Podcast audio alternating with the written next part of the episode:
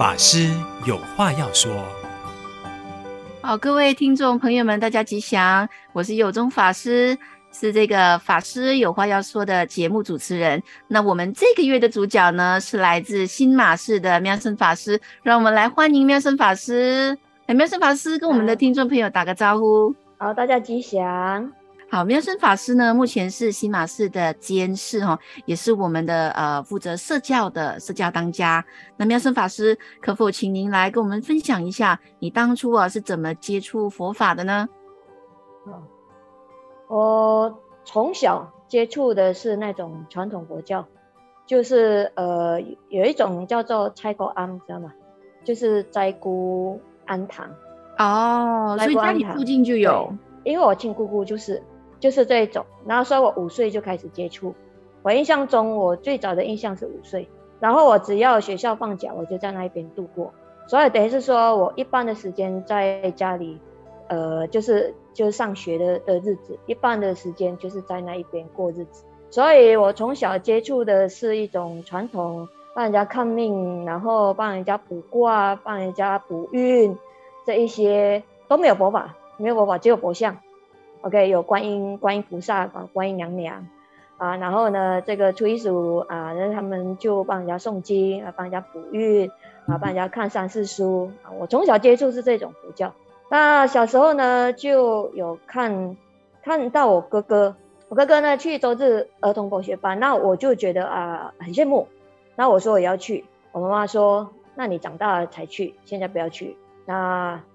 就就这样的因缘，我就很盼望，非常盼望。OK，我长大了才去。那所以，我小时候我接触佛法是怎么接触佛法？我家里有人寄来佛教杂志，嗯哼，所以人家寄来的佛教杂志是我看的，嗯哼，哎，所以不是我家人看，是我，反正我什么书都看。所以我就看到，哎，他寄来，哦，那时候我在追追什么？呃，应该是有十大弟子的连载，还有译林国师的连载。嗯。啊，然后我就看这些，那可是这个是我儿童时期，儿童时期大概懵懵懂懂，哎，有觉得哎佛教，哦，那诶都是那种一般民间信仰，啊，那我大概从杂志当中呢，大概认识一些佛理，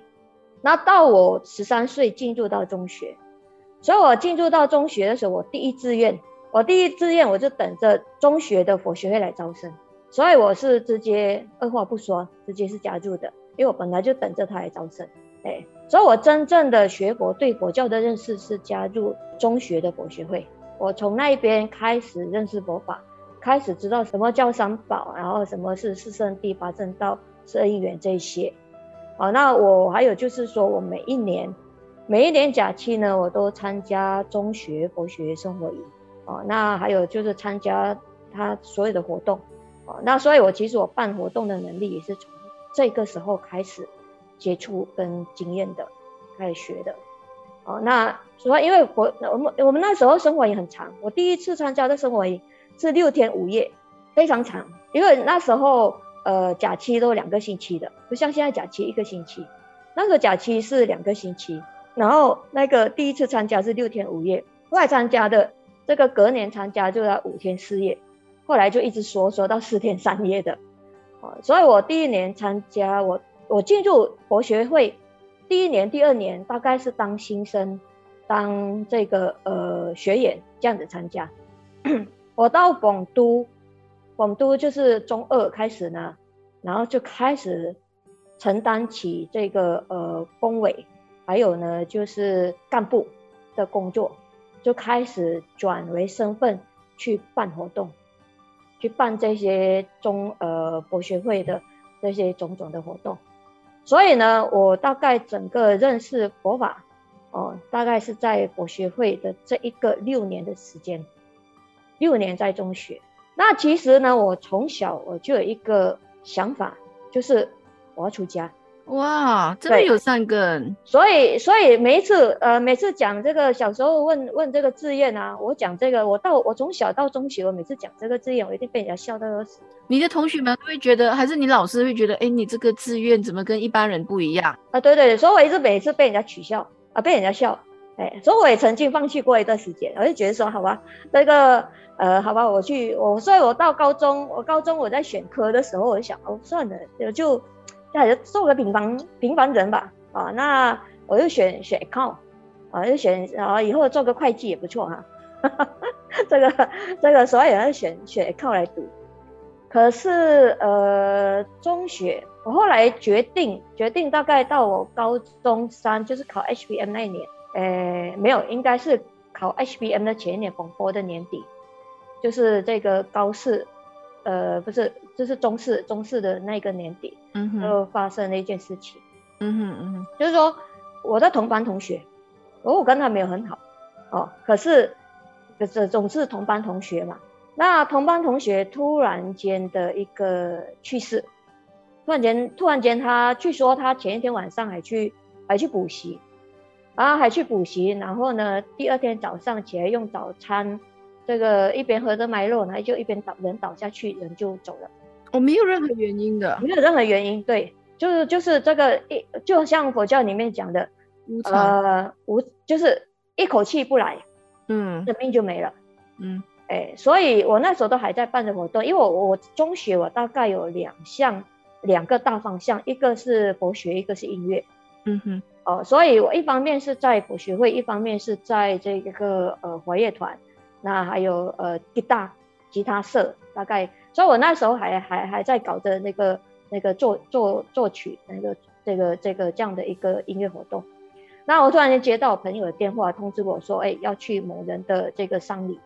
就突然间他去世了，都还是同班同学，还在好好的读书嘛。所以这件事情呢，给我是有一点点的震撼，很大的震撼，对对，对一个冲击。就是说，哎，真的，因为我我已经学佛六年了嘛，学佛六年，所以那时候就给我一个，就是觉得说，生命无常，嗯哼，这样的一个一个真正一个去体验什么叫生命无常。所以我那时候就因为已经到中四隔年要考 HBM，就已经要选选大学了，就要选。选要做什么，所以我那时候就因为这件事情给我的一点点的一些重新的回顾，这个去审视生命的这个课题哦，这个是一点。那再来呢，就是说，所以我们后来这个呃学校的年终放假，学校的年终放假，我们佛学会呢大概有五个干部呢就结伴去参加槟城极乐寺的一个短期出家。嗯哼，那参参加短期出家回来，那时候就已经决定。我自己要走什么路？哇哦，呃，其实有两个原因，一个是无常啊，一个无常观，那还有一个是我一直以来也觉得说，对，马来西亚法师不够用，因为我本身在学佛的这个过程当中，知道法师一直很难请。那其实有我们有一直有，我我们一直有一个，我们也很很庆幸，我们一直有一个呃宗教导师。就有一个法师是我们的辅导法师，可是我看看他每一次呢，一个人要管非常多的地方，非常多的这个学校团体，然后都带着我们去教教教我们很多东西，然后可是觉得说他一个人要去辅导那么多个地方，我觉得啊，马来西亚法师不够用，尤其是参参加这个短期出家的时候，也是一个一个深刻的一个一个体验，所以我那时候呃呃还。还就短期出家结束，哦，完俗之后就觉得说，哎，应该去确定了这条路。那确定这条路呢，就觉得说，哎，当法师要怎么当哈？所以你那时十八岁？对对对，将近十八岁，哎，因为我们那时候要读呃预备班的，所以算是十八岁那一年。所以我那时候就觉得说，哎，应要怎么当好一个出家人，应该要先去把佛法学会。然后把佛法学会一件事情，当然就是要去读佛学院。所以你就去了？对。然后我跟东厂佛教学院的一个因缘，其实来自一张旧报纸。嗯，你看了报纸，所以你心里其实都有这种一张旧报纸，不小心捡到的旧报纸，不小心，然后上面就有的我们的广告。没有，我就说嘛，那个呃，那那时候因缘也很奇怪，因为我我在吉打州，我在吉打州，可是呃，槟城最靠近吉打就槟城嘛，槟城有。呃，马来西亚佛教总会的佛学院有佛学院，可是我没想到去那边呢。然后我的因缘就是一张旧报纸，然后我就看到东禅佛教学院，那时候其实是还在建的，它只是一个蓝图表。然后就说它是，其实我那时候不认识佛光山，也不知道什么叫佛光山，我在星云大师很有名。我刚开始我我看星云大师这四个字的时候，因为我我看我在学校，学校有一些佛书，